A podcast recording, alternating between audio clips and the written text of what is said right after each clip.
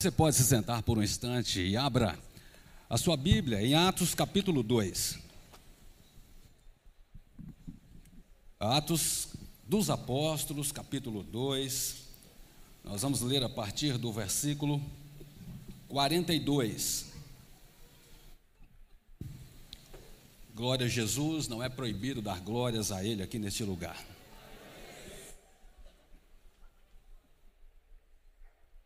Diz a palavra de Deus. E perseveravam na doutrina dos apóstolos, na comunhão, no partir do pão e nas orações. Em cada alma havia temor, e muitos prodígios e sinais eram feitos por intermédio dos apóstolos. Todos os que creram estavam juntos e tinham tudo em comum. Vendiam as suas propriedades e bens, distribuindo o produto entre todos à medida que alguém tinha necessidade. Diariamente perseveravam unânimes no templo, partiam pão de casa em casa e tomavam suas refeições com alegria e singeleza de coração, louvando a Deus e contando com a simpatia de todo o povo. Enquanto isto, acrescentava-lhes o Senhor dia a dia os que iam sendo salvos. Fale com o Senhor mais uma vez e peça ao Espírito Santo que fale ao seu coração por meio dessa palavra. Senhor Jesus, nós lemos uma porção de Sua palavra, poderosa palavra, santa palavra. Fala conosco através dela.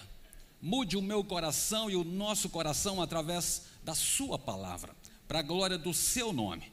Oramos em nome de Jesus, amém. E graças a Deus.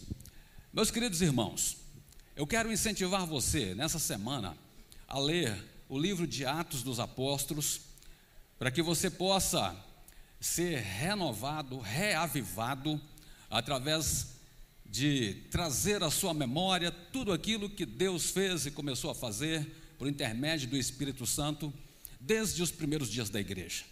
Toda vez que nós lemos o livro de Atos, pelo menos eu, eu termino a leitura assim cheio de vontade de fazer a obra de Deus, de evangelizar mais, de pregar mais, de conhecer mais a Deus, de santificar mais a minha vida você deve ler toda a Escritura, mas eu sugestiono que nessa semana você leia o livro de Atos. E hoje, como o nosso tema é alcançar e cuidar, o poder para cuidar, é o texto que lemos aqui, está falando sobre isso. Está dizendo aí que os, os cristãos, os crentes, os discípulos, eles perseveravam na doutrina dos apóstolos, na comunhão, no partir do pão, nas orações. Mas você lê, a partir do primeiro capítulo de Atos, o Senhor Jesus, depois de ressuscitado, apareceu para os seus discípulos, e então ele levou os discípulos até Betânia, e ali o Senhor Jesus se despediu deles. Imagina bem, o Senhor Jesus morreu ao terceiro dia ressuscitou e ainda andou 40 dias depois de sua ressurreição aqui na terra junto dos seus discípulos, mas ao final dos 40 dias ele reuniu os seus discípulos. Atos capítulo 1 vai dizer isso. E no versículo 8 diz que quando estavam reunidos, um pouquinho antes diz que os discípulos perguntaram a ele: Senhor, é esse o tempo que o Senhor vai restaurar o reino a Israel? Na mente dos discípulos estava aquela ideia de que o Senhor deles, Jesus Cristo e nosso Senhor também, havia vencido a tudo e todos, inclusive a morte.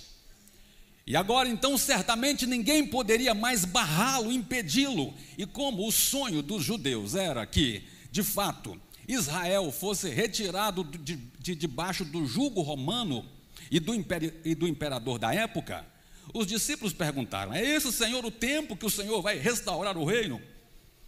Se eu estivesse lá e você também, talvez pensaríamos assim: afinal de contas, não existe mais nada e ninguém que possa barrar ao Senhor. O Senhor venceu as autoridades deste mundo, o Senhor venceu aqueles que te crucificaram, o Senhor venceu a morte. É esse o tempo? E o Senhor Jesus disse para eles: Não vos compete conhecer tempos ou épocas que o Pai reservou pela sua exclusiva autoridade mas vocês receberão poder ao descer sobre vocês o Espírito Santo e serão minhas testemunhas, tanto em Jerusalém como em toda a Judéia e Samaria e até os confins da terra. Então, nota bem que os discípulos estavam com uma expectativa, talvez de um reinado físico presencial do Senhor aqui na terra, como um rei no tempo dos reis de Israel. Mas o Senhor Jesus disse para eles: não se preocupem com os tempos e as épocas, isso pertence ao Pai. Quanto a vocês, receberão poder. Vai descer sobre vocês o Espírito Santo e vocês serão minhas testemunhas. Começa em Jerusalém, então comece na sua casa, meu irmão. No seu trabalho, na sua cidade. Você precisa entender, começa onde você está. Se você não gosta ou não sabe evangelizar, envolva-se com os eventos que a sua igreja faz, os ministérios que a sua igreja faz e tem aqui para que você possa criar experiências e ir mais longe ainda. E aí, quando você vem para o capítulo 2, você vê o cumprimento da promessa feita no capítulo 1.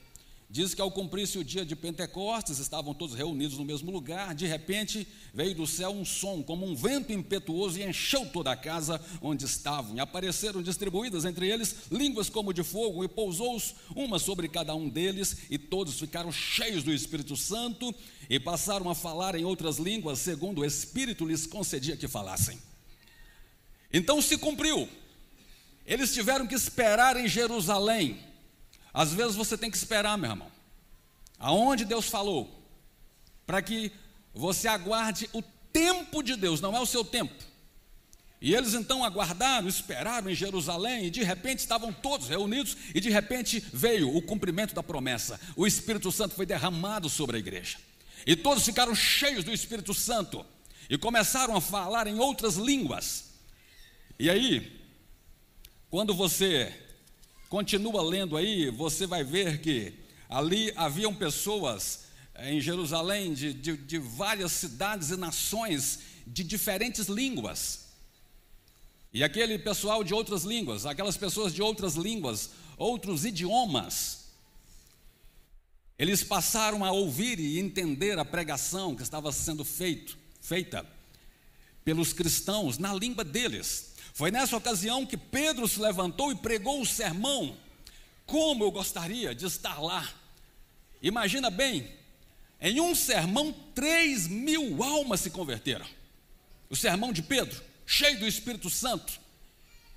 E a palavra de Deus diz que os que estavam ali ouvindo, de outras nações, de outras línguas, de outros idiomas, passaram a ouvi-lo, entendê-lo como se fosse na sua própria língua materna. Que milagre extraordinário é este que o Espírito Santo faz?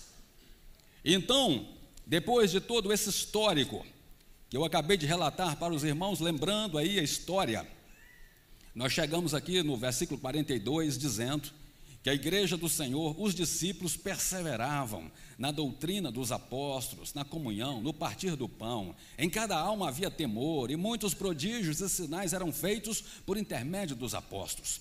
Todos os que creram estavam juntos, união, comunhão. Tinham tudo em comum, vendiam suas propriedades e bens, distribuindo o produto entre todos. Ou seja, eles ninguém tinha nada como sendo dele apenas entendiam que, era do, que tudo era de Deus, tudo era do Senhor, diariamente perseveravam unânimes no templo, partiam o pão de casa em casa e tomavam suas refeições com alegria e singeleza de coração, louvando a Deus e contando com a simpatia de todo o povo. E aí diz aqui no último versículo desse capítulo, que enquanto isto, enquanto eles louvavam a Deus, enquanto eles mantinham comunhão, Enquanto eles oravam e viviam o Evangelho, o Senhor acrescentava-lhes dia a dia os que iam sendo salvos. O Senhor ia salvando, ia trazendo pecadores, gente que ouvia, via o testemunho daquela igreja, gente de perto e de longe que observava e via transformação de vida, gente que era totalmente devassa, e vivia uma vida de pecado longe de Deus, agora uma vida de compromisso e santidade. Isto atraía os olhares das pessoas e o Senhor ia convertendo, convencendo e acrescentando à sua igreja os que iam sendo salvos. Então, meu irmão e minha irmã, eu quero aqui, em primeiro lugar, dizer para você que o cuidado da igreja pode ser visto através da doutrina bíblica, da doutrina dos apóstolos, que é o que diz aqui, né? E perseveravam na doutrina dos apóstolos. A igreja precisa entender que toda doutrina bíblica tem que ser extraída da Bíblia, da palavra de Deus. Ninguém, nenhum de nós podemos é, trazer para o nosso coração e para a nossa vida prática doutrinas extra-bíblicas. Todo tipo de doutrina que não vem da Bíblia deve ser rechaçada, deve ser rejeitada por você. O crente, por exemplo, não, não pergunta ao outro: Você é de qual horóscopo, meu irmão? Isso não tem nada a ver com a Bíblia, nem com Deus, não tem nada a ver com o Evangelho. O crente precisa entender que a Bíblia é a sua base, e quando fala aqui, e perseveravam na doutrina dos apóstolos, na comunhão e no partir do pão, está enfatizando a Bíblia Sagrada. Você começou o ano lendo a sua Bíblia? Quantos aqui começaram o ano com o propósito de ler e já começou a ler, nem que seja uma página? Muito bem. Você que não levantou sua mão, um incentivo. Leia sua Bíblia. Essa semana, leia Atos dos Apóstolos. Eu tenho certeza que Deus vai colocar no seu coração o fundamento da palavra deles. Eu tenho certeza que quando você ouvir algum vento de doutrina lá fora, que vem através das mídias, através da televisão, do rádio, da internet, das mensagens, do WhatsApp, quando você ouvir algum vento de doutrina que não condiz com a palavra de Deus, o Espírito Santo vai acender uma luz no seu coração e dizer: Isso aqui não pertence a mim. Nós só vamos saber distinguir entre a verdade e a mentira. A verdade da mentira, nós vamos saber o que é verdade e o que é mentira se nós conhecermos a verdade. E o crente não precisa tentar conhecer todo tipo de mentira e engano que há no mundo. Alguém falou para mim, pastor, sobre batalha espiritual. Uh, o senhor precisa orientar a equipe do senhor a ler os livros sobre batalha espiritual, sobre. Aí começou a citar Fulano, Beltrano, Ciclano, aquela mulher muito famosa que escreveu aquele livro sobre possessão maligna. Precisamos conhecer os demônios, os nomes deles. Eu falei assim: para, meu irmão, eu não concordo. O crente não precisa conhecer nome de demônio nenhum e nem saber nenhuma estratégia do diabo. O crente precisa conhecer a Bíblia. É a palavra de Deus. Da mesma maneira, para você distinguir uma nota, um, uma nota de, de, de 100 reais, se ela é falsa ou se ela é verdadeira, você precisa conhecer a verdadeira.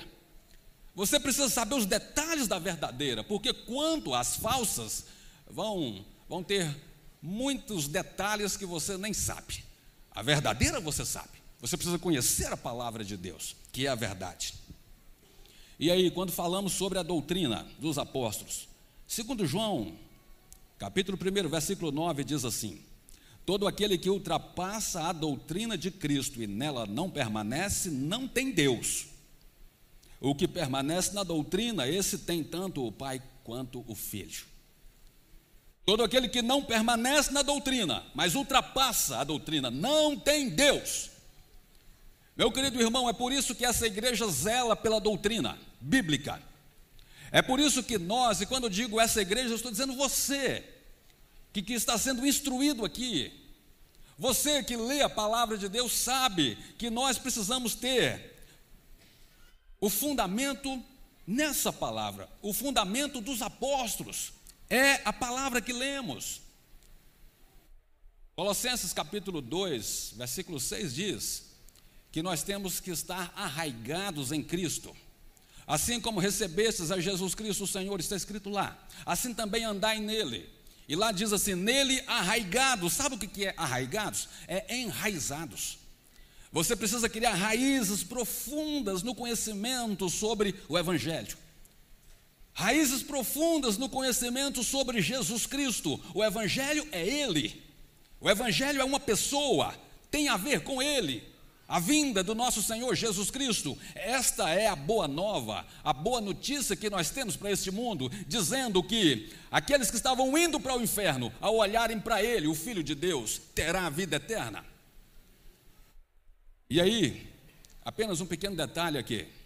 Nós, e graças a Deus, o país está virando a página aí desses dias tão difíceis de carnaval mas evangelizamos nos dias de carnaval. E uma equipe grande saiu comigo, inclusive a, a jovens da oitava jovem também saíram conosco às ruas para evangelizar. Meu irmão, e quando cantamos este louvor agora dizendo: clame pelas ruas o nome de Jesus. Quem é que? Clame pelas ruas o nome de Jesus. Canta aí um trecho aí, o pessoal. De onde vocês estão mesmo? Ruas.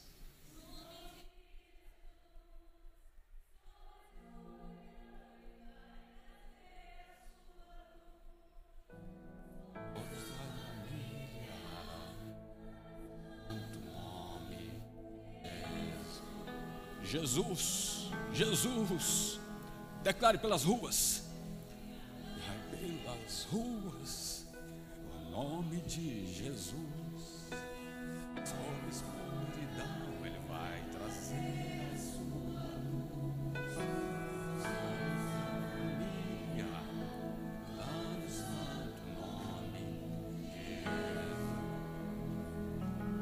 Quando nós estávamos andando pelas ruas, em determinados momentos eu gritava o nome de Jesus, lembrava dessa estrofe dessa música. Irmãos, esse nome tem poder. Pecadores, nas suas orgias, ao ouvirem o nome do Senhor Jesus, muda o semblante. Pessoas que estão pulando e dançando quando ouvem o nome do Senhor Jesus ou lê alguma coisa, muda o semblante. Esse nome é impactante. Esse nome é poderoso. E quantas pessoas entregaram suas vidas ao Senhor Jesus, e nós anotamos muitos nomes de gente que estava longe, estava distante. Alguém falou assim, mas vocês aqui no carnaval, o que, é que vocês estão fazendo aqui? E aí, como sem perder tempo, já falava, viemos aqui porque Deus mandou buscar você. E mandou mesmo. Nós não estávamos lá pelo nosso bel prazer, inclusive nem que, eu nem queria estar lá. E aí, choro e quebrantamento. Irmãos, quantos, quantos crentes desviados estão nas ruas perdidos? Quantos? Alguém falou para mim, pastor, parece que o carnaval este ano está maior, né? Porque agora não é só no centro, agora é aqui do lado da igreja, do lado da casa, é nos bairros. Sabe que Deus ouve as nossas orações. Não é que aumentou, eu penso que o carnaval em Belo Horizonte está diminuindo. É que as autoridades da cidade tirou a concentração do carnaval do centro e pulverizou para os bairros. Mandou um grupo aqui para pular carnaval ao lado da oitava, uma outra turma e uns blocos lá perto da sua casa, em frente a outra igreja. Sabe o que é que eu vejo nisso? A igreja precisa ir, mas se a igreja não vai, Deus manda os pecadores pular aqui ao nosso lado, para que a gente possa ser despertado e falar do nome, sobre todo o nome, o nome do Senhor Jesus. E aí então nós vemos essa paixão, esse amor na igreja do primeiro século. Esse amor, eles tinham tanta consideração pelo Senhor Jesus, eles sabiam que eles já tinham uma vida eterna garantida. Eles sabiam que eles seriam arrebatados aos céus com o Senhor quando o Senhor Jesus voltasse e eles não levariam nada dessa terra. Não levariam a casa, o carro, o dinheiro, a conta bancária, não levaria coisa alguma. É por isso que nós vemos a história de homens de Deus, como Barnabé, por exemplo, vendeu o campo, vendeu uma propriedade e trouxe o dinheiro aos pés dos apóstolos. Entendiam que eles não precisariam de nada disso. Eu quero dizer para você, você também não precisa de muita coisa. Você só precisa estar cheio do Espírito Santo, meu irmão. Ah, pastor, mas a dificuldade está grande, eu posso te afirmar que vai passar em pouco tempo. Você não vai viver nessa dificuldade para sempre.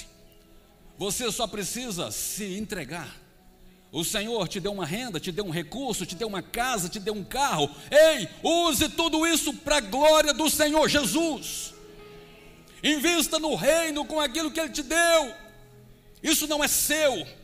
O Senhor colocou nas suas mãos para que você engrandeça o nome sobre todos os nomes, o nome do Senhor Jesus. Para que você abra, abra a sua casa, por exemplo. A missão é impossível. É impossível para nós, nós não podemos salvar ninguém, mas para o Senhor é possível. Abra sua casa. Abra o seu coração para Deus te usar. E essa igreja está empenhada em ajudar a todos os que são daqui, que querem, a ser instrumentos nas mãos do Senhor. Ainda sobre a doutrina dos apóstolos, Tito, capítulo 2, versículo 1, diz assim: Tu, porém, fala o que convém à sã doutrina. Mais uma vez, enfatizando a doutrina bíblica, a sã doutrina, o evangelho do nosso Senhor, nós precisamos crescer no conhecimento dessa palavra. Outra verdade, o cuidado da igreja através do temor, da fé e dos sinais. Então, se eu, se eu, falei primeiro sobre o cuidado da igreja através da doutrina dos apóstolos, agora eu quero dizer para você sobre o cuidado da igreja através do temor, da fé e dos sinais. Está escrito no versículo 43: em cada alma havia temor e muitos prodígios e sinais eram feitos por intermédio dos apóstolos. Todos os que creram estavam juntos e tinham tudo em comum. Em cada alma havia temor. Irmãos, que temor é esse? Às vezes eu penso assim, e como eu ouvi de Ronaldo Lidório, às vezes nós pensamos assim: a igreja do primeiro século era privilegiada. Como eu gostaria de, viver, de ter vivido aquele tempo, porque os irmãos eram ousados e o Espírito Santo estava no meio deles. E eu ouvi Ronaldo Lidório dizendo: não pense assim. Os irmãos daquele tempo estavam debaixo de forte pressão, estavam sujeitos à morte a qualquer momento. Os irmãos daquele tempo não eram super-homens ou super-mulheres como nós pensamos, mas eram gente frágil, humilde, que clamava ao Senhor: até quando, Senhor, essa perseguição vai continuar? Mas eu estou pronto para morrer. Como diz Ronaldo Lidório, eram homens e mulheres e crianças de carne e sangue como nós, que sofriam e que choravam por causa das ameaças da população e dos governantes ao seu redor mas o que os mantinha de pé era o poder do Espírito Santo. O que os mantinham de pé era a força que vinha de Deus, quando eles sabiam que o sofrimento dessa terra, por maior que seja, não pode ser comparado à glória futura que vamos desfrutar.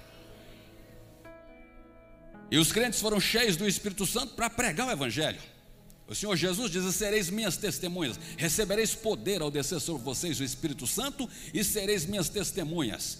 Deus, quando derramou o Espírito Santo, foi para te capacitar, meu irmão, foi para capacitar a igreja a testemunhar. Nenhum crente cheio do Espírito Santo está cheio do Espírito Santo para o seu bel prazer, para apenas se sentir bem, para ficar flutuando e navegando para lá e para cá. Tudo isso é muito bom e não estou falando contra, mas o que eu quero dizer para você é que o foco principal do poder do Espírito Santo sobre a igreja é para que a igreja seja testemunha. Testemunhar, meu irmão, do nome do Senhor Jesus. Você testemunha com a sua vida, com as suas atitudes, com as suas ações. Mas você testemunha também com a sua palavra, com a sua voz. Não há como você pregar o Evangelho sem usar a expressão verbal, seja através da voz ou seja através da, da língua, né? É, de sinais, ou a escrita, um panfleto, um folheto, alguma coisa que vai comunicar à pessoa de que foi Jesus Cristo. Então, que você seja cheio do Espírito Santo. A igreja era cheia de temor, de fé e de sinais. O Senhor operava sinais no meio da igreja. Alguém me perguntou, pastor, por que, que não vimos mais sinais como antes? E eu respondi: Você não tem visto sinais, irmão? Eu tenho. Vão conosco às ruas quando a gente for pregar, na cadeia, por exemplo. Ou quando formos evangelizar no centro de prostituição, por exemplo, da Guaicurus. Venha comigo quando nós formos em algum velório, cemitério, e dá uma palavra lá para você ver o que Deus vai fazer. Você precisa, você precisa se envolver mais com o que Deus está fazendo, com a sua igreja. Na última vez que, e vamos ter agora no mês que vem, no Dia da Mulher, um almoço que fazemos na Guaicurus. É, o dono do shopping, um shopping que tem no centro lá, doa a praça da alimentação para a gente, para a gente fazer um almoço lá para as mulheres da Guaicurus, as mulheres que se prostituem, em parceria com Jocum e tio Pedro, o conselho dessa igreja todo ano participa. E no ano passado eu levei uma palavra. Eu abri a Bíblia e eu fui ler. Mateus 11, 28. O Senhor Jesus disse: Vinde a mim, todos vocês que estão cansados e sobrecarregados, e eu vos aliviarei. Eu ia continuar lendo, mas eu apenas li. Naquele auditório, muitas mulheres sentadas das que foram convidadas no dia anterior. Umas duzentas. E eu apenas li o primeiro versículo. Quando eu ia ler o segundo, uma mulher se levantou e começou a vir. E parou na minha frente. E eu pensei assim, Senhor, mas eu nem preguei ainda, eu, só, eu nem acabei nem de ler a Bíblia. Eu só li, vinde a mim, todos vocês que estão cansados. E nisso então, eu continuei lendo. Tomem sobre vocês o meu jugo e aprendam de mim, porque sou manso e humilde de coração, e achareis descanso para as vossas almas. Três mulheres se levantaram e começaram a vir. Eu olhei para o outro lado, estava vendo mais três, mais quatro. Daqui a pouco tinha mais de 20 mulheres na minha frente. E uma delas dobrou o joelho e começou a chorar. E eu falei: Senhor, mas eu nem preguei. O Espírito Santo diz: A minha palavra é suficiente. Ele usa a sua pregação, meu irmão, ou ele opera sem usar nada disso também, apenas pela palavra deles. E aí então, eu nem preguei, eu falei assim: eu vou orar. Já li o texto santo, o texto sagrado, o Senhor Jesus está chamando vocês. Quem está aí sentada também, o Senhor está te chamando. O seu pecado está te impedindo? O Senhor perdoa. Você só tem que entender que Ele está te chamando. Você pensa assim que você é muito pecadora para vir aqui, você vai deixar o seu pecado primeiro? Não deixe primeiro o seu pecado, senão você não vai conseguir vir. Venha como está. E foi uma manhã maravilhosa. Irmãos, às vezes nós evangelizamos errado, nós exigimos que o pecador deixe o pecado e depois venha a Deus, pregando para um rapaz que estava dobrando um cigarro de maconha para fumar. Eu falei para ele: O Senhor Jesus te ama, ele morreu por você na cruz e ele está te chamando. O rapaz olhou e falou assim: Eu era crente, mas me expulsaram de lá. Eu falei: Mas é, você precisa voltar. Ele diz: Eu era da igreja tal, uma das maiores igrejas evangélicas do nosso país. E ele disse: Não, mas eu tentei voltar. Mas o pastor da minha igreja disse: Você não é bem-vindo aqui. Deixe primeiro as drogas e depois você será bem-vindo. Eu tive que falar para aquele rapaz. Aí aquele rapaz olhou para mim e falou assim: Eu estou tentando deixar para eu voltar. Quando eu deixar isso aqui, eu vou voltar. Mas eu não tive forças ainda. Oi, irmãos. Eu abracei aquele homem, chorando, e falei para ele: Pregaram errado para você. A Bíblia não diz para você deixar primeiro e depois ir, ela diz para você ir e Ele vai te aliviar. Você vai do jeito que você está. O convite é para você ir do jeito que você está. Vinde a mim todos os cansados, todos vocês que estão cansados e sobrecarregados, e eu vos aliviarei. Quem é que vai aliviar, irmãos? Quem é que vai aliviar? Quem é que vai aliviar? Jesus, é Ele quem alivia, é Ele quem perdoa os pecados. E aquele rapaz chorando, chorando, e ele então guardou aquele negócio no bolso. E eu orei com ele, falei com ele: Você precisa voltar do jeito que você está, volta agora. Ele queria saber, mas eu nem sei o horário do culto para eu voltar. Eu falei: Volta agora, nesse momento. Fez a oração do pecador. As pessoas estão chorando, sedentas e perdidas lá fora. E quando nós olhamos para o histórico da igreja, do primeiro século, nós vemos aqui amor, perseverança, oração, união, tinham tudo em comum. Diariamente eles perseveravam unânimes no templo, no mesmo lugar, partiam o pão de casa em casa, tomavam suas refeições juntos com singeleza de coração, louvavam a Deus e contavam com a simpatia de todo o povo. Os crentes não eram chatos, não eram crentes que o povo lá fora odiava, não, contava com a simpatia de todo o povo. Seja mais simpático, meu irmão, minha irmã, no seu trabalho, na sua casa, na sua rua. Os seus vizinhos devem gostar de você. Devem olhar para você e falar assim: se tem uma mulher de Deus nessa rua, mora ali. Vai apontar para sua casa. Vai lembrar de você. Tem um homem de Deus aqui nessa rua, mora ali. É você, meu irmão. Nessa empresa trabalha uma serva do Senhor. Ainda que ele não use essas palavras. Trabalha alguém muito íntegro alguém que faz bem para esse lugar. É você. Eu me lembro que eu trabalhava, isso há mais de 15 anos atrás, eu nem pastor era ainda, mas eu trabalhava em uma loja e eu, eu, eu precisei sair para ir para uma, outra, para uma outra empresa que eu iria ganhar mais, afinal de contas, soube que a minha esposa estava grávida da primeira filha e precisaria de ganhar mais, né? Aí eu falei para o meu patrão: Olha, obrigado pelo tempo que eu fiquei aqui, mas eu preciso sair. Ele falou assim: Ô Heloísio, Quanto que você vai ganhar lá? Se você pode me dizer, lá eu vou ganhar X. Ele disse: A nossa empresa aqui está muito apertada. Senão eu supriria lá. Porque você faz bem para esse lugar. Só de ter você aqui é bom. E eu não me esqueço disso. Eu digo isso para a glória do Senhor, não para a minha glória. As pessoas devem sentir bem com a sua presença. Porque o Espírito Santo está em você. Jesus está em você. O crente que chega no lugar e todo mundo pss, pss, vai embora, não, tem um negócio errado. Tem que ter um mel em você, meu irmão, uma doçura em você que é a presença do Senhor, que vai atrair as pessoas. E contavam com a simpatia de todo o povo. Enquanto isso, acrescentava-lhes o Senhor dia a dia os que iam sendo salvos. Enquanto isso, acrescentava-lhes o Senhor dia a dia. É o Senhor quem vai salvar usando a sua vida. É o Senhor quem vai alcançar o pecador usando a sua vida.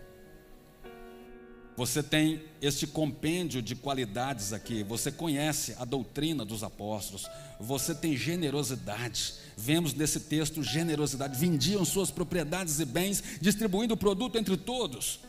Você vive em comunhão com os irmãos e na oração. Diz aí, diariamente perseveravam unânimes no templo, partindo pão de casa em casa e tomavam suas refeições com alegria. Se nós vivermos este evangelho como ele é, isso vai brilhar lá fora. As pessoas vão olhar para nós e vão dizer: Eu quero viver como eles. Eu quero conhecer mais sobre quem é o Senhor da vida deles. Como alguém perguntou para um crente que me contou: O que é que tem em você? Você é diferente. E o crente perguntou: Mas o que, que você está vendo em mim? A pessoa diz: Eu não sei, tem um brilho em você, você tem sabedoria, você tem humildade, você fala tudo corretamente, você é ponderado nas suas palavras. E o crente falou assim: É Jesus Cristo que habita em mim e que mudou o meu viver. As pessoas vão te perguntar se você viveu o Evangelho como ele é, como relata a história da igreja do primeiro século, como eles viviam. Os perdidos vão vir até você. E aí você só vai colher, colher, dizendo que foi Jesus Cristo quem te transformou. Feche os seus olhos, curva a sua cabeça. Eu quero orar por você. Você que entrou aqui nessa manhã, ou você que está em casa, que estava longe do Senhor, mas que resolveu hoje entregar sua vida ao Senhor Jesus. Eu gostaria de orar por você nesse momento. Talvez você se encontrava tão longe de Deus antes desse culto e Deus te chamou agora. Há alguém nesse culto que gostaria de entregar a vida ao Senhor Jesus e dizer: Eu quero voltar para Ele. Eu estava longe, mas eu quero voltar. Eu quero ser cheio desse Espírito Santo que traz alegria, paz e temor ao Senhor. Há alguém aqui? Levanta sua mão bem alta. Assim, eu quero orar por você. Temos alguém aqui? Lá em cima na galeria nós temos alguém também? Eu quero orar por você. Se em casa tiver alguém, eu quero pedir você que mande uma mensagem para nós. Vai aparecer um QR Code aí, você pode mirar o seu celular, mandar uma mensagem, nós vamos retornar o contato e chamar você para uma conversa. Mas eu quero orar por você nesse momento. Senhor Jesus, alguém aqui nesse templo que lá no coração resolveu hoje entregar a vida ao Senhor, voltar para a sua presença.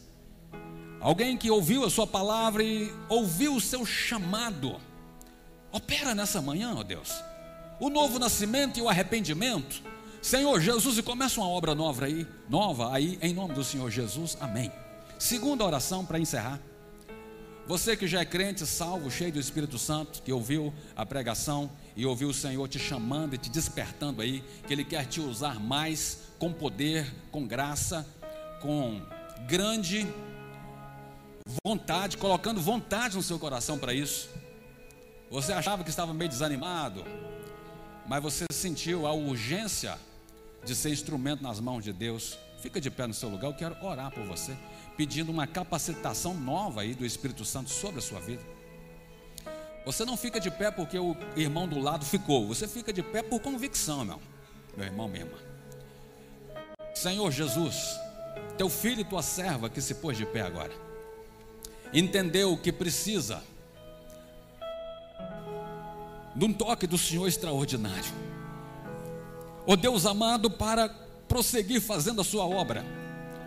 Como diz o texto sagrado, recebereis poder ao descer o Espírito Santo. O Espírito Santo já veio, já foi derramado. Senhor Jesus, encha teu servo desse poder.